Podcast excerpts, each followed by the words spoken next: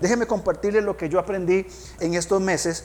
Para mí fue muy importante separar el hecho de que de, mi, de mi rol como pastor, de mi identidad como hijo de Dios. Es decir, que si yo no fuera pastor, yo probablemente quisiera hacer lo mismo que hago ahora. Evidentemente no ocuparía el lugar de un pastor en la iglesia, pero por los dones que Dios me ha dado, los pocos talentos que tengo y, los tantos defectos, bien, probablemente estaría haciendo lo mismo que hago hoy, solo que no sería pastor. Tal vez a través de otros canales, de otros medios, pero probablemente seguiría haciendo esto. Y para mí fue muy alentador esforzarme cada día para hacer lo que hago, no porque soy el pastor. Por eso no me gusta que me digan pastor. Dígame Alonso, halo, como quiera, si me no importa, ¿verdad? Porque tampoco, porque este, eh, no es quien soy yo, no es quien soy yo, no es mi identidad, ¿cierto? Yo soy Alonso, un hijo de Dios, bien, y para mí fue muy alentador aprender estas cosas. ¿Qué hacemos hoy? Bueno, este tiempo eh, es tiempo en medio de las condiciones que vivimos, bien, de ir a todo lugar con el mensaje del Evangelio, con una vida entregada mientras entendemos cómo está el mundo. Hermanos, Juan capítulo 17, no los saques del mundo, guárdalos del mal. No podemos aislarnos del mundo. Y hablamos del puro principio de los mensajes, no estamos diciendo participar de los pecados del mundo, no estamos diciendo eso. Bien, no participamos de los pecados del mundo, pero estamos en el mundo. Y como iglesia tenemos que salir y relacionarnos con personas que no son creyentes. ¿Para qué? ¿Para participar de sus pecados? No. ¿Para qué? Para mostrarles el amor y la gracia de Dios. Como una iglesia que está activa y como creyentes que somos activos, bien, dentro de la voluntad de Dios. Entonces, no participamos del mundo, de sus pecados, prácticas, pero somos parte de una cultura, de una sociedad donde estamos viviendo. Muy bien. Ahora, cuando estaba preparando esto, oré, digo, Señor, ¿Qué texto? ¿Verdad? Como, como dice Mauro, Señor, ¿de qué vamos a hablar hoy? ¿Verdad? Señor, ¿qué vamos a decir hoy? ¿Verdad? Y me puse a pensar y a buscar y a darle vuelta al asunto. Y, el Señor que es sabio me dice, Alonso, no sea tonto. Si estudiaron Mateo 9 y estudiaron Mateo 10, ¿qué sigue? Exactamente. Pero a mí me lo tuvo que revelar el, el Señor en una epifanía que, que viví para entender que teníamos que seguir con Mateo capítulo 11. Entonces vamos a ir a Mateo capítulo 11 y en esta primera parte vamos a ver esta pregunta que hace Juan, que es una pregunta súper importante, bien, para nosotros los creyentes. Vamos a ir viendo eh, no todo el texto, pero casi todo el texto de Mateo capítulo 11. Muy bien, antes de esto, esto es muy importante. Las iglesias en términos generales a veces ejercen mucha presión sobre las personas. Y yo creo que mm, a, mí particularmente no me satisface mucho esa presión como va a venir, va a estar, va a ofrendar, va a servir. Eh, a, mí particularmente no me parece muy bien. Sí me parece poner enfrente la verdad y decir, hermanos, hemos hablado, la palabra ha sido expuesta, hemos creado las estructuras, tiene todo para que usted responda. Entonces, esta es la pregunta, ¿cuál va a ser mi respuesta al servicio de Dios y al llamado de la misión? Porque todos nosotros hemos sido expuestos a ocho semanas y más de servir. Bien, y hoy vamos a dar una respuesta al Señor. No a mí, no a los ancianos, no a la iglesia, al Señor. Entonces, ¿cuál va a ser mi respuesta? Una forma que la iglesia ha provisto es a través de estos tres eh, métodos, orar, ofrendar o servir. Bien, y se va a brindar esa oportunidad, pero la respuesta es personal. Esto es entre usted y Dios. Téngalo por seguro que nadie va a venir a decirle, a ver, ¿por qué usted no ofrenda? Eh, ¿Cuál es la razón? ¿Por qué usted no sirve en un Nadie. Y si alguien viene a decir esto, por favor dígame y lo metemos ahí entre cuatro o cinco y conversamos con él. Pero no va a haber de esa presión. Bien, ¿por qué? Porque es Dios con nosotros. Si fueran mi palabra y mis argumentos, por supuesto que sí, pero es la palabra de Dios lo que ha hablado y lo que nos manda a nosotros a responder. Mateo capítulo 11. Cuando Jesús terminó de dar instrucciones a sus doce discípulos, se fue de allí a enseñar y predicar en las ciudades de ellos. Eh, Cuando yo leí esto dije, sí, Señor, qué tonto que soy, ¿verdad? Seguía el capítulo 11 porque viene seguidito. Termina el capítulo 10 de dar instrucciones, ¿bien? Y este es el contexto del pasaje, ¿bien? ¿Qué hizo Jesús? Terminó de, de dar instrucciones y ¿qué hizo? Continuó haciendo lo que estaba haciendo en el capítulo 9, enseñar y predicar. Estaba transmitiendo el conocimiento de Dios y proclamando como un heraldo oficial el mensaje del Evangelio. Pero noten dónde lo hizo. ¿Dónde lo hizo? En las ciudades de ellos. Y yo me pregunto, ¿quiénes son ellos? Los discípulos. Y aquí ya comenzamos a entender algunas cosas sumamente importantes. De los primeros lugares donde fueron a enseñar y a predicar fue en las propias ciudades de ellos. Ya que, puedo sugerir, tenemos una responsabilidad primaria en nuestro propio lugar. No se fueron a Egipto, no se fueron a, a Macedonia, Jesús dijo, muchachos, vamos a predicar. Sí, Señor, ¿a qué lugar del mundo iremos? No, no, a su barrio, donde lo conocen, donde saben quién es usted. Ahí van a ir a predicar. E interesantemente, eh, entonces se fueron todos para la zona de Galilea, porque todos los discípulos pertenecían a la zona de, Galilea. Por ejemplo, eh, Andrés, Pedro, Jacob y Juan vivían en, en Genezaret, Galilea. Felipe era de Bethsaida, Galilea. Eh, Natanael y Bartolomé eran de Caná, Mateo era de Capernaum, todos zonas alrededor del mar de Galilea. Solo había uno que no era Galileo, que era de Keriot. Judas era de la parte de Moab, bien, que era totalmente al otro extremo de esta zona. No sé si fueron o no, no lo dice. Pero podemos comenzar ya a pensar en esto. Bien, tenemos que tener conciencia y responsabilidad en nuestro lugar. Me han pedido diferentes personas queremos traer un grupo, bien, un grupo usualmente de americanos, mexicanos también quieren venir acá. Y yo les dije, perfecto, ¿vienen? Sí, una cosa, una condición. Van a hacer lo que en la iglesia estamos haciendo. O sea, si vienen a ese lugar, yo no los voy a llevar a, la juela. ¿Por qué? Porque tenemos una responsabilidad primaria con nuestro lugar. O sea, como iglesia, bien, tenemos una responsabilidad primaria con nuestro lugar con esta gente de aquí, de estas cuadras, de estos lugares.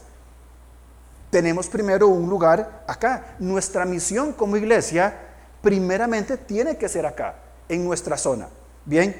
¿Y después qué? Ok, entonces comenzamos a expandirnos. Muy bien. Versículo 2. Al oír esto Juan, Juan el, el Bautista, en la cárcel, los hechos de Cristo, le envió dos de sus discípulos para preguntarle, ¿eres tú aquel que había de venir o esperamos a otros? Juan hace una pregunta sumamente importante, una pregunta necesaria, que básicamente se resume diciendo, a ver Jesús, ¿eres tú el Mesías? Ya Juan lo conocía, Juan era primo de él, ¿se acuerdan? Juan eh, lo había conocido de toda su crianza, Juan lo bautizó, Juan escuchó cuando descendió el Espíritu Santo en forma de paloma y dijo, este es mi Hijo amado, a él oído, en quien tengo complacencia, Juan estaba ahí. Pero las condiciones de Juan por denunciar el pecado de las autoridades lo llevan preso a la, a la, cárcel de Maqueronte, que ya vamos a ver un poco sobre esto. Pero la pregunta de Juan era necesaria. Bien, ¿eres tú? ¿Eres tú el Mesías? Bien, ahora, en esta pregunta, ¿eres tú el Mesías? Es una pregunta necesaria Bien, también hay otra pregunta que podríamos aprender o, meditar a partir de esta. Si Jesús era el Mesías, si, Jesús le hubiera contestado, sí, Juan, soy yo, el, el Mesías, yo creo que Juan hubiera hecho otra pregunta. Entonces, ¿estamos en el tiempo de anunciarte? Es el tiempo, si eres el Mesías, entonces quiere decir que estamos en el tiempo de anunciar que el Mesías llegó y está estableciendo su reino o no? ¿Qué hubiera hecho Jesús? Probablemente que sí. Ahora, fíjense cómo continúa el versículo antes de eso, algo muy, muy importante. Bien, esta, esta pregunta de Juan también nos deriva a otro. ¿Debemos empezar a servir o debemos esperar a otro? ¿Qué fue lo que Juan preguntó? ¿Eres tú el que había de venir o esperamos a otro? ¿Empezamos o nos, o nos esperamos? Que por cierto pudo haber sido la pregunta, bien, que, que, Juan se pudo hacer. Esta es la cárcel en Maqueronte, bien, era una fortaleza inaccesible y Juan estaba ahí. estaba en la parte aquí arriba del monte, todo este camino lleva hasta ahí, bien, era una fortaleza, era increíble. Por supuesto que Juan iba a dudar. Después de que escuchó y vio todo esto, Juan iba a dudar, porque si yo soy el bautista, estoy preso. Que por cierto, era el lugar que Dios había asignado para Juan. También Pablo, cuando termina el libro de Hechos, ¿se acuerdan cómo termina el libro de Hechos? Pablo viaja a Roma, llega a Roma, ¿y qué pasa con Pablo? Queda preso. Y estando preso pasó dos años. Dos años haciendo qué? Encarcelado en una casa de alquiler. Tenía casa por cárcel. Ahí estaba. ¿Cómo es posible que Dios permita que Juan el Bautista esté preso en Maqueronte? ¿Cómo es posible que Pablo por fin llega a Roma y queda preso dos años en Roma? Bueno, tiene que ver con los propósitos de Dios, con las circunstancias que no entendemos, pero que Dios nos coloca en diferentes lugares para qué? Para anunciar el Mesías que ya conocemos. Juan el Bautista tenía dudas. Por supuesto, y está bien dudar. Yo no juzgo a Juan, lógicamente, en, esta, en, esa jaula, lógicamente que va, a durar, que, va, que va a dudar. Pero estaba en el lugar donde Dios le colocó, igual que Pablo. Y si lee Hechos 28, Pablo estuvo, al final dice que por dos años recibía a quien quería visitarlo. Y tenía los soldados romanos a quienes les predicaba día y noche el mensaje del Evangelio. En Filipenses capítulo 4, Pablo escribe y le dice a la iglesia en Filipos, eh, mándenle saludos a los de la casa de César. ¿Quiénes eran los de la casa de César? Los soldados romanos que probablemente Pablo había ganado, eh, que Pablo había ganado para Cristo. Entonces se trata de propósitos. Le pregunto entonces, ¿en qué lugar extraño le ha colocado Dios a usted hoy? ¿En medio de qué gente extraña? ¿En medio de qué contexto complicado? en qué sinsentido Dios le ha colocado a usted hoy. No es un problema. Esa es la causalidad de Dios. Él causa, Él genera esto para que estemos en un lugar específico, decir, el Mesías está aquí. Entonces, a partir del, del, versículo 4, Jesús va a responder las preguntas de Juan. Fíjense lo que él responde en el versículo 4, de 4 hasta el 6. Dice, respondiendo Jesús les dijo, id y haced saber a Juan las cosas que oís y veis. Los ciegos ven, los cojos andan, los leprosos son limpiados, los sordos oyen, los muertos son resucitados y a los pobres es anunciado el Evangelio. Y bienaventurado el que no halle tropiezo en mí. Jesús está mostrando obras fundamentadas en la palabra. Él no está mostrando palabrería. Él no está mostrando salir echarse un verso, como decimos popularmente nosotros, echarse una hablada y ya está. Él está diciendo, simplemente vean lo que estamos haciendo. Hermanos, hay algo que está pasando y es que la gente en el mundo se está cansando de escuchar a los cristianos. Están cansados del mismo discurso, lo digo con mucho respeto, barato de siempre. ¿Saben qué quieren ellos? Ver cosas diferentes. Ya no quieren oír más. Porque cuando tuvimos la oportunidad de hablar, hablamos y no vivimos. Y nuestras palabras no eran congruentes con nuestra forma de vida. Entonces, ¿qué, es lo que decían? Claro, vos me decís esto, pero vivís esto. Entonces, y ya no nos creen. Ya no nos creen. Entonces, si no nos creen, ¿qué tenemos que hacer? Vamos a demostrar, no podemos hacer lo que Jesús hizo aquí, Ciegos ven, cojos andan, leprosos son limpiados, sordos oyen, menos que los muertos son resucitados. Bien, pero sí podemos hacer el versículo 6. Bienaventurado el que no haya tropiezo en mí. ¿Cuántos no creyentes dicen, ¿para qué yo voy a ser cristiano? ¿Para ser como este? No, ni loco, mejor no. Bienaventurado el que no haya tropiezo en nuestra forma de vida. Porque vamos a estar reflejando entonces el carácter del Mesías que ya vino Jesús, ¿eres tú el Mesías o esperamos a otro? No, soy yo. Dejen de hablar y comiencen a vivir. Y ténganlo por seguro que eso empieza por mí primero. Y empieza primero en mi casa, primero con mi amada y hermosa esposa y después con mis hermosas hijas. Ahí comienza. Y tiene que extenderse en mi comunidad, en mis entornos, etc. Si cada uno comenzáramos a hacer esto, ¿Cómo cambiaría eh, a ver, no sé cuántas familias somos, 15, 20 familias, no sé cuántas. Si en cada familia comenzara a ver estos cambios, estas, estas, estas dinámicas, ¿cómo sería la familia? ¿Cómo sería la familia extendida? ¿Cómo sería la iglesia? ¿Cómo sería mi trabajo? Si dejamos de hablar y comenzamos a vivir realmente. Porque Jesús no le dijo, vea, eh, yo les declaro que soy...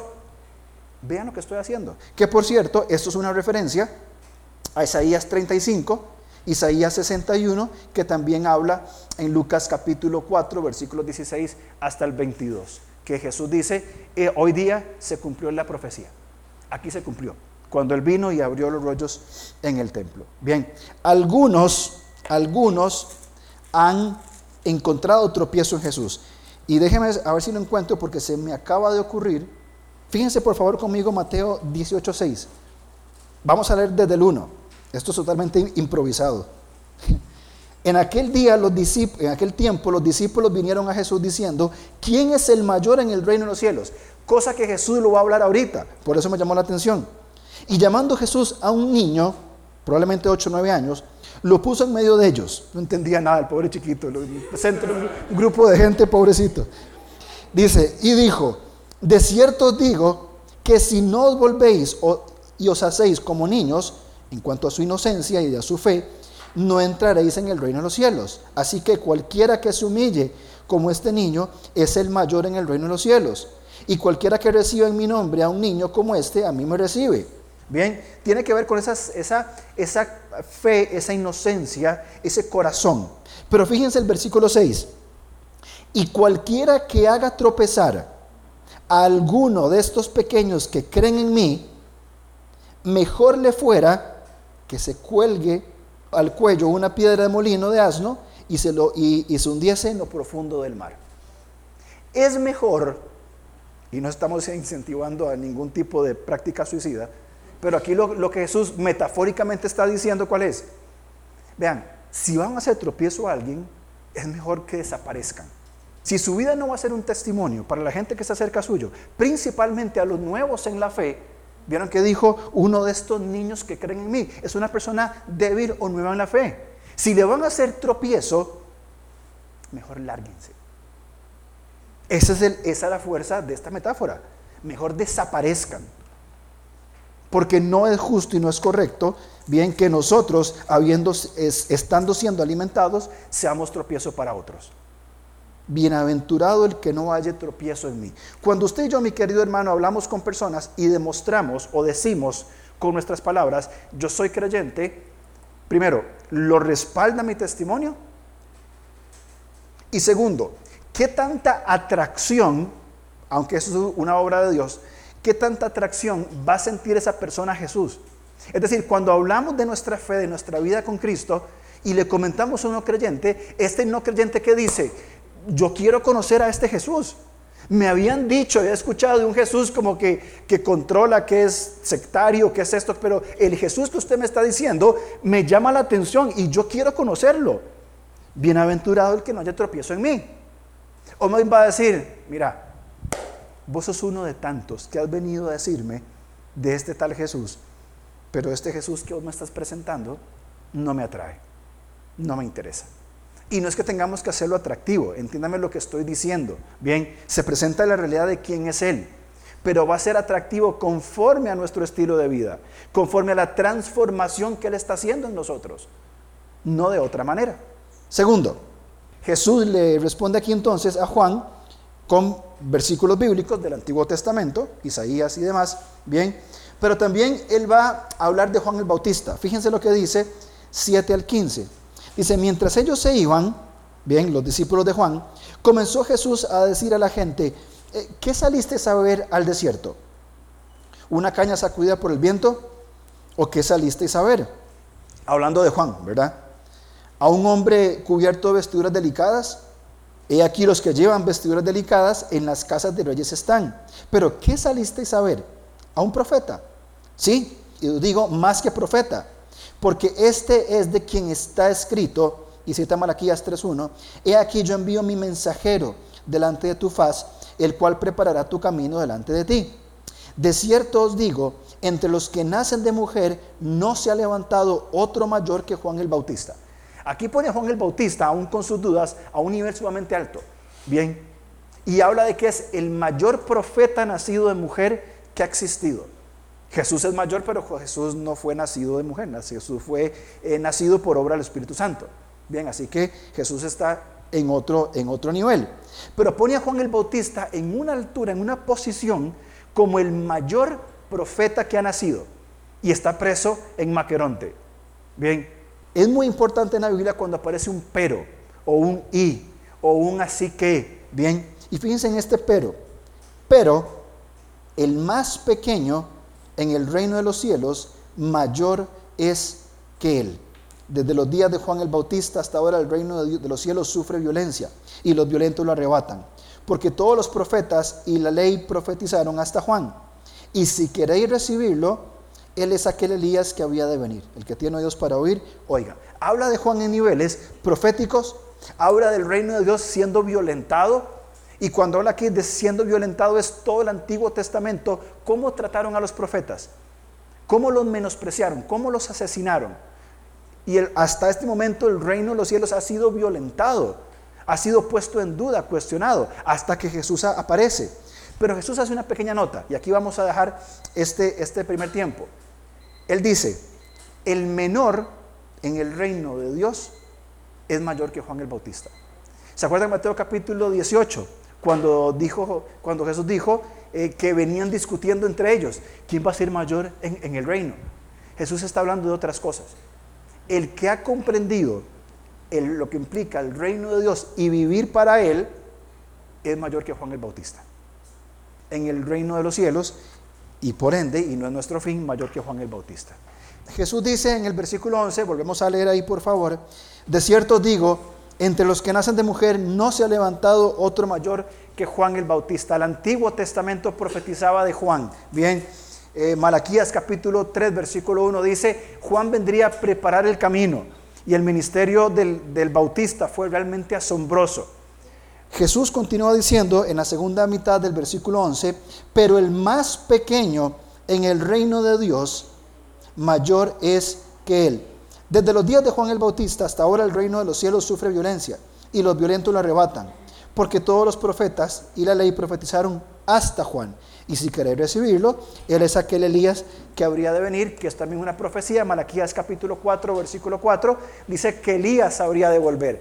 No es Elías resucitado, sino Juan el Bautista haciendo un ministerio similar al de Elías, como un precursor bien de la llegada del Mesías. Así que Juan es un hombre importantísimo en el Nuevo Testamento, trascendental, el mayor profeta, pero de boca de nuestro Señor, que dice, dice que el más pequeño que comprende el reino de Dios es mayor que Juan. Porque vamos a comenzar a vivir entonces un estilo de vida distinto, conforme a la voluntad de Dios. Estos tres cuadros que están ahí, como hemos dicho, no son, son más que decoración, tienen el propósito de reafirmar en nosotros lo que implica vivir para el Señor, lo que implica que el reino de Dios se desarrolle. Eh, y hay, hay diferentes posturas en cuanto al reino de Dios, bien, algunos creen que el reino de Dios es solamente cuando Cristo venga y establezca su reino en un momento en el futuro, bien, y es parte. Pero el reino de Dios es más amplio. El reino de Dios viene con la persona de Jesús y cómo Él transforma la vida y a través de comunidades, estas comunidades van transformando bien a otras personas que por la fe llegan a Cristo. Por eso comprender lo que es amar a Dios, que por cierto, déjeme desanimarlo, en esta vida no vamos a entender lo que implica amar a Dios eh, de una manera total. ¿Podemos cada vez y más profundamente amar a Dios? Por supuesto que sí. Y va a ser notorio en nosotros. Pero ese, ese conocimiento absoluto del amor de Dios es imposible porque Dios es eterno. Bien, pero aprendemos aquí cómo amar a Dios preparándonos para nuestro encuentro con Él. Cómo amar al prójimo que es esencial. Eh, no sé cómo han sido los, otros grupos. En nuestro grupo hemos hablado mucho de lo, de lo que implica amar a Dios y lo bueno que es, pero lo difícil que es. Cómo nos cuesta amar al prójimo. Y tenemos realmente que permitir que el Señor transforme nuestra mente y corazón. Y finalmente, servir al mundo. Bien, estamos llamados como creyentes a servir al mundo. Y Jesús dice, el reino de Dios sufre violencia. Dios siempre ha estado trabajando en la humanidad y la respuesta de la humanidad, ¿cuál ha sido? Rechazar el mensaje de Dios. A, mí me gusta mucho leer y estudiar sobre eh, la cultura contemporánea. Bien, y, realmente, después de leer varios libros, estudiar el tema, el principal problema que estamos teniendo hoy como sociedad es que la sociedad eh, no solamente ha rechazado la verdad, sino que ha cambiado la verdad. Bien, la sociedad moderna lo que está diciendo es, Dios ya no es verdad, vamos a descartarlo. De hecho, eh, los expertos dicen que estamos viviendo tiempos post-cristianos, bien, ya no de la era cristiana, la post-cristiana después del cristianismo, y están diciendo que esto que yo me invento es la verdad. Si usted es curioso, esto mismo pasó en el Antiguo Testamento. En el Antiguo Testamento, después de que Dios saca al pueblo de Israel, le demuestra con señales contundentes, abriendo el mar, eh, la columna de, de, fuego, la columna de nube, proveyendo alimento, bien, haciendo todo lo que hizo. ¿Qué hizo el hermano de Moisés? Aarón, ¿qué hizo? Agarró un poco de oro. Estos son sus dioses. Es lo mismo. La verdad absoluta comprobada, desechada por la falsedad. Romanos capítulo 1. Las criaturas comenzaron a darle honra, o los hombres comenzaron a honrar a las criaturas antes que al Creador. Y cambiaron la verdad de Dios por la mentira de los hombres. Es lo mismo que pasa hoy. Y esto es lo que el reino de Dios ha estado sufriendo, estas, estas violencias. Bien, pero dice Jesús, hasta aquí. Si ustedes notan en el versículo 13, dice, porque todos los profetas y la ley profetizaron hasta Juan. ¿Por qué? ¿Qué hizo Juan? Si querer recibirlo eres aquel Elías que habría de venir. Es decir, Juan preparó el camino para que la verdad viniera. Y la verdad vino y se estableció. Y la verdad, a pesar de los intentos de muchos, la verdad absoluta es inamovible. No se mueve, no se cambia, no muta. Hebreos capítulo 13, Dios, en Dios no hay mudanza ni sombra de variación. Fíjense cómo continúa el texto. En la tercera parte de esta respuesta que Jesús da, capítulo 11, versículo 16 hasta el 19. Dice, mas, ¿a qué compararé esta generación? Es semejante a los muchachos que se sientan en las plazas y dan voces a sus compañeros, diciendo, os tocamos flauta y no bailasteis, os endechamos y no lamentasteis. Porque vino Juan, que ni comía ni bebía, y dicen, demonio tiene. Viene el Hijo del Hombre que come y bebe, y dicen, he aquí un hombre comilón y bebedor de vino, amigo de publicanos y de pecadores. Pero la sabiduría es justificada por sus hijos. Jesús habla sobre la presente generación. Es como muchachos insatisfechos. Son niños y adolescentes en su madurez que no, no han desarrollado ese sentido de comprensión y esto se va a ver reflejado en qué? En las generaciones posteriores. Por eso Jesús exhorta fuertemente a decir, ¿con qué compararé esa generación? Es con la gente que nunca está satisfecha. Vino Juan, que no comía, tiene demonio. Viene Jesús que come, eh, es, un, es un comilón. Entonces, es una generación insatisfecha. Bien, hasta que se presente la verdad, hasta que en este caso Jesús responda a la pregunta de Juan, va a venir entonces el Mesías, que ya el reino de Dios no sufre violencia, sino que el Mesías presenta, dice, esta es la verdad. Y la verdad es la que va a marcar la diferencia. Por tanto, nosotros en este tiempo tenemos que ser necesariamente personas que preserven la verdad. Servir al mundo, eh, hermanos, no es fácil. Ir y hablar con una persona no creyente, procurar ser testimonio con los no creyentes, inclusive, inclusive trabajar dentro de la iglesia con personas creyentes que veo día con día no es fácil. Hay problemas, hay divisiones, hay conflictos, hay las hay. Y tras de eso nosotros tampoco apoyamos mucho para que, para que no se den.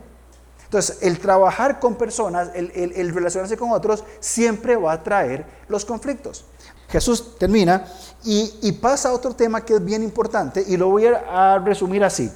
Denuncia y adoración. Cuando Jesús habla con los discípulos, los comisiona, los equipa, sigue con su predicación y le responde a Juan, Él va a hacer una denuncia. ¿Cuál es la denuncia? En el versículo 20.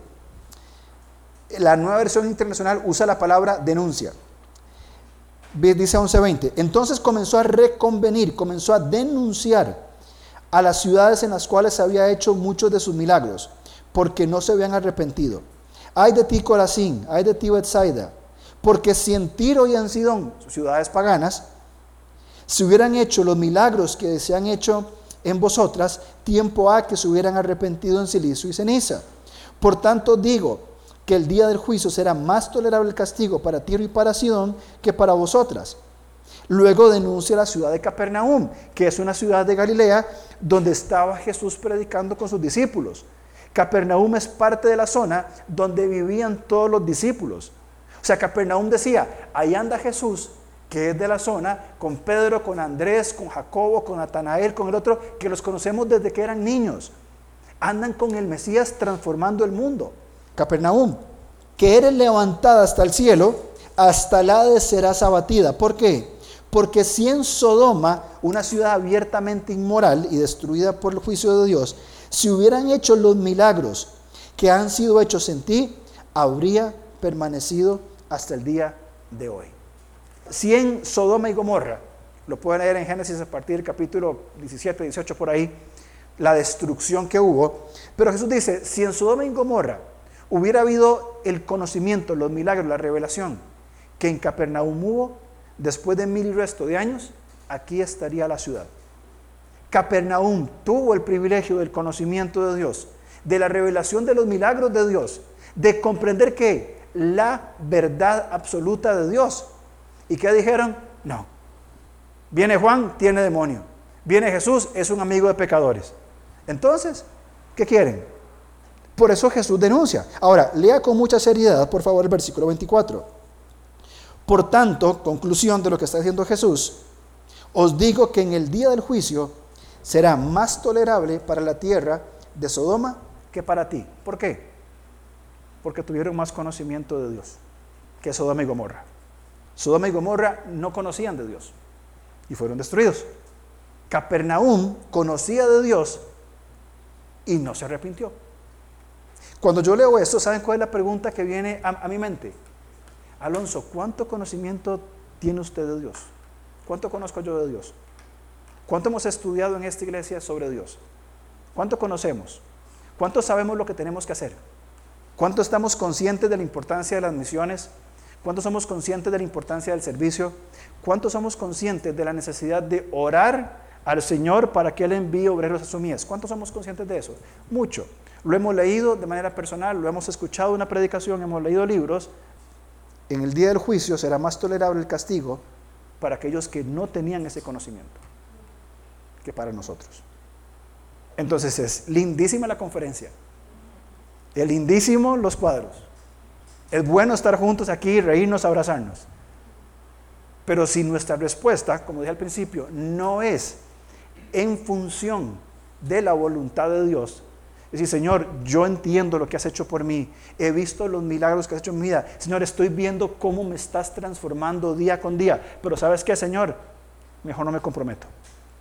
Porque ya se meten en mi zona porque ya es mi dinero, es mi tiempo, es mi, son mis recursos, es lo mío y, Señor, y esto es mío, yo me lo gané trabajando, entonces, evidentemente, como lo dije al principio, muy en serio, nadie nos va a presionar de hacer algo. Dios nos libre que la iglesia, el lugar sea una iglesia que presione o force a sus miembros a hacer algo. Bien, la verdad es puesta. Los recursos, las estructuras son puestas. De ahí en más, el Señor obra. Saben, no sé cómo, pero el Señor siempre, y José no está, que es el que maneja las misiones, el dinero de misiones o el dinero de la iglesia, siempre ha habido todos los meses para enviar la ofrenda misionera a los misioneros. Y muchas veces yo he fallado con mi ofrenda misionera.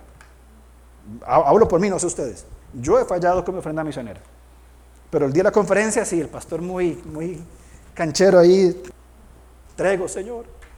Pero con el resto del tiempo, ¿qué pasó? ¿Por qué no fui yo responsable con hacer lo que yo tenía que hacer? Este versículo realmente tiene que hacernos reflexionar, no solamente en la ofrenda. La ofrenda, déjeme decirle que, entiéndalo bien, es lo más simple de hacer. Enviar un simple una vez al mes. Pero comprometerme a orar por misioneros, estar en contacto con ellos, comunicarme, dedicar tiempo en disciplina día con día, semana a semana para orar por ellos, para escribirles. El hecho de sacar mi tiempo para servir en algunas cosas que la iglesia provee para que podamos servir, requiere más tiempo, requiere más diligencia. Con Pablo estamos hablando de que una vez al mes sea la iglesia el lugar que lleve comida a los indigentes y no solamente la comida, sino el evangelio, por supuesto. Queremos hacer eso. Si lo hacemos ahora, todo el mundo, sí, yo, ¿verdad? Pero el día del día hay que cocinar, hay que preparar, hay que llevar, hay que salir, ojalá lloviendo, ir, mojarse, ensuciarse, acercarse a una persona que no huele bien, que está sucia, que está en, esas condiciones y alimentarlo con todo el amor del mundo. Pero conocemos la verdad. ¿Me explico? Esto es lo que Jesús está diciendo. ¿Se acuerdan cómo veía Jesús a las personas cuando, cuando vio a la gente? Las veía como aisladas y heridas.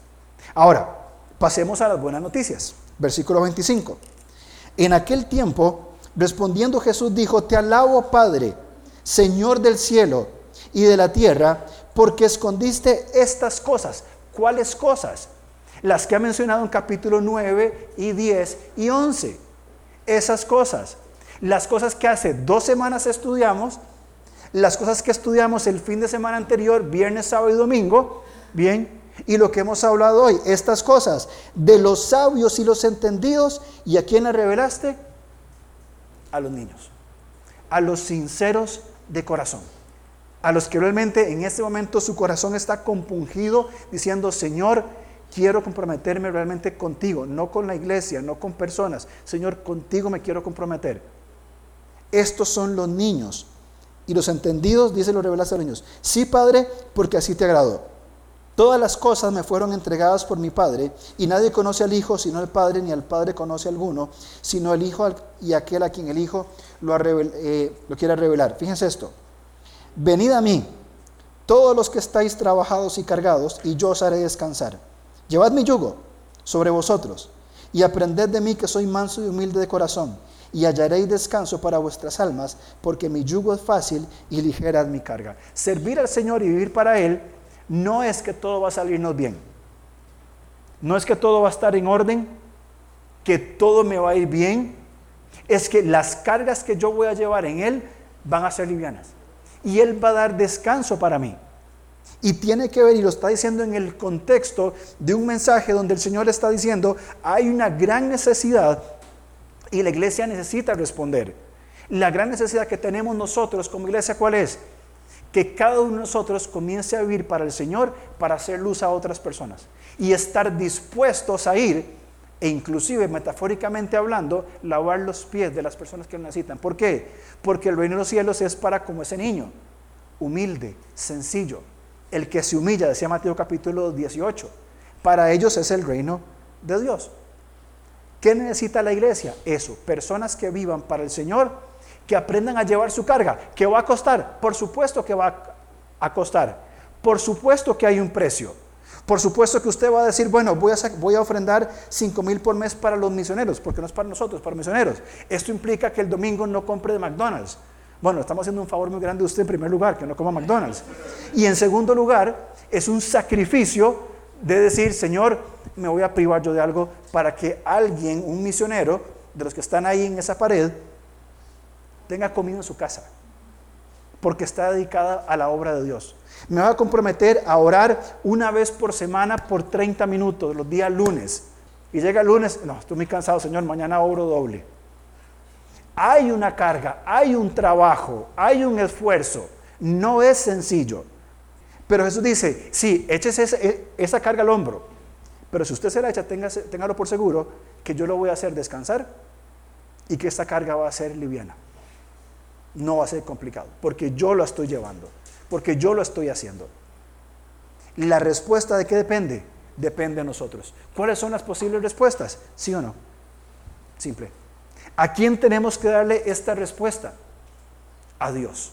¿O a quién más? ¿Se acuerdan lo más viejos cuando estábamos en la escuela que le mandamos una carta a la, muchacha que nos gustaba? ¿Quiere ser mi novia? ¿Sí o no? ¿Verdad? ¿No se acuerdan? Yo tenía como, ya fue en fotocopia, tenía. Mentira. Este, ¿Sí o no? Yo se le mandé a Vivian, me mandó, le puso, mm, eh, tal vez. Mándeme la cuenta bancaria, puso. Este, la respuesta que vamos a dar a Dios es así. Y es un fruto de lo que hemos aprendido nosotros en estos meses. Decir, Señor, yo quiero servirte. Yo quiero servirte y quiero dar un paso más, quiero dar la milla extra.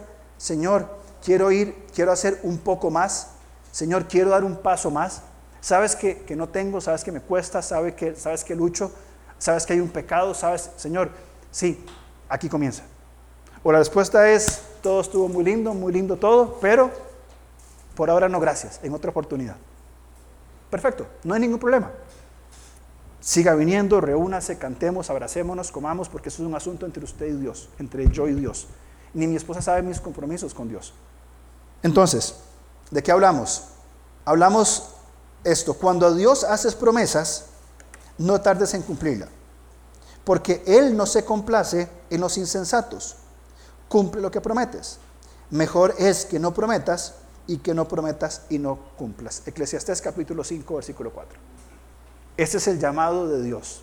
Eh, eh, Dios toma las cosas muy en serio. Entonces, cuatro minutos que me quedan. ¿Cómo podemos servir al Señor? ¿Qué es lo que esta iglesia ofrece para que usted pueda servir al Señor para entrar en este proceso?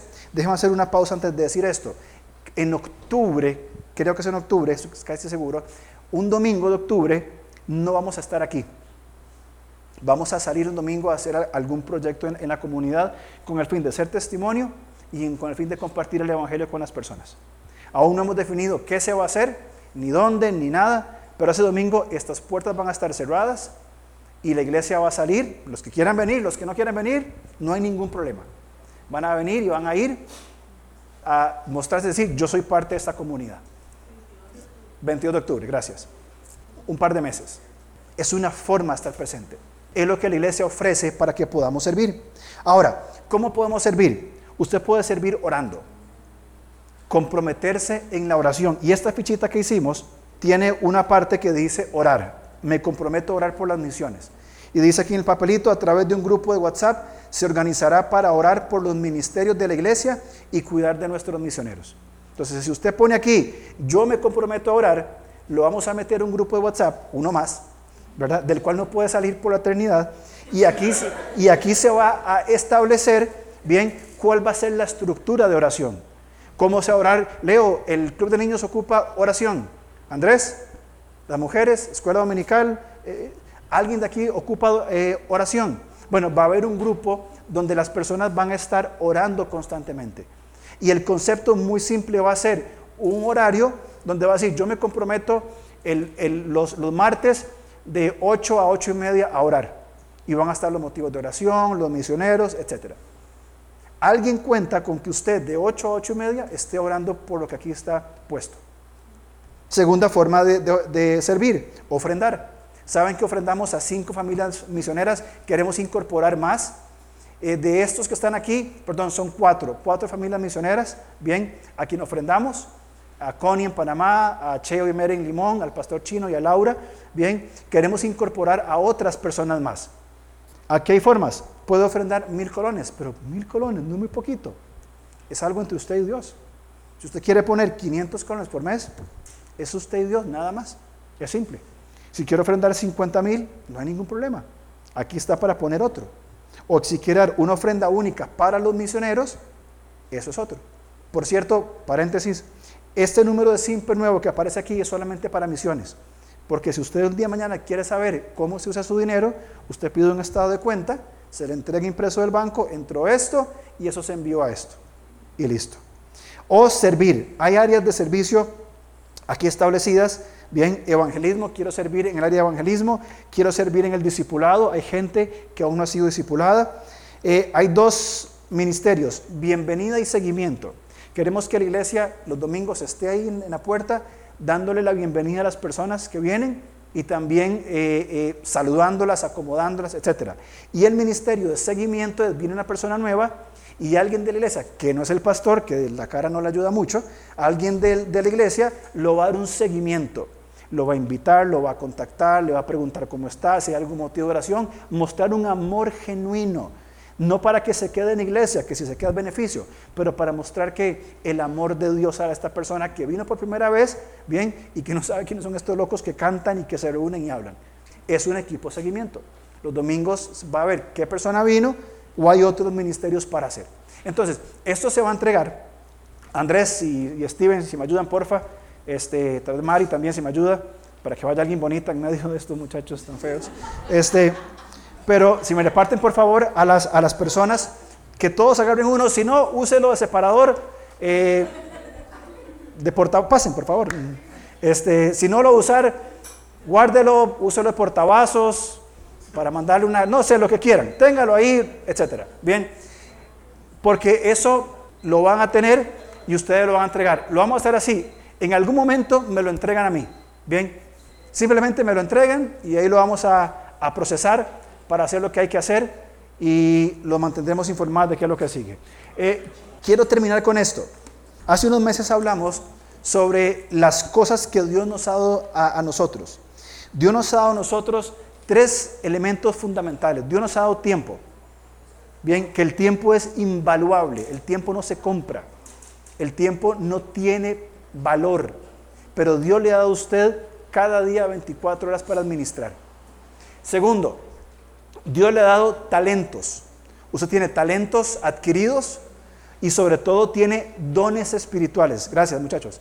Tiene dones espirituales que son para el servicio de otras personas. Y usted finalmente tiene tesoros. ¿De qué hablamos de tesoros? Usted tiene cosas que puede poner para, el Señor. Pueden ser recursos, puede ser habilidades, puede ser una profesión, puede ser, etcétera. Cosas que usted tiene que puede ponerlas para, el Señor. Y nuestra oración termina con esto. No estamos pidiéndole a Dios que bendiga nuestros planes. Señor, ese es mi plan. Le pones el, ok, le pones el, visto bueno. Somos nosotros, la iglesia al Señor, pidiéndole su dirección para incorporarnos a su plan. No es nuestro plan, esto no es nuestro invento. Esta es la voluntad de Dios. Señor, no bendigan mis planes. Queremos entrar en tus planes, en tu misión, en tu propósito e incorporarnos a tu movimiento y que tú nos uses en este mundo que está necesitado de conocer la verdad de Dios. Usted tiene su oportunidad para servir. De aquí en más de esto no se va a hablar. Se va a recordar que ahí están eh, en, la mesa bienvenida, que si alguien quiere hacerlo, ahí está. No se va a hablar más de esto. Es algo entre Dios y cada uno de nosotros. ¿Cómo vamos a responder? ¿Cuál va a ser nuestra respuesta? Acordémonos de lo que el Señor dijo. Por un lado, la denuncia de aquellos que no tuvieron fe ni arrepentimiento y por otro lado, la adoración a Dios por aquellos que comprendieron lo que esto implica.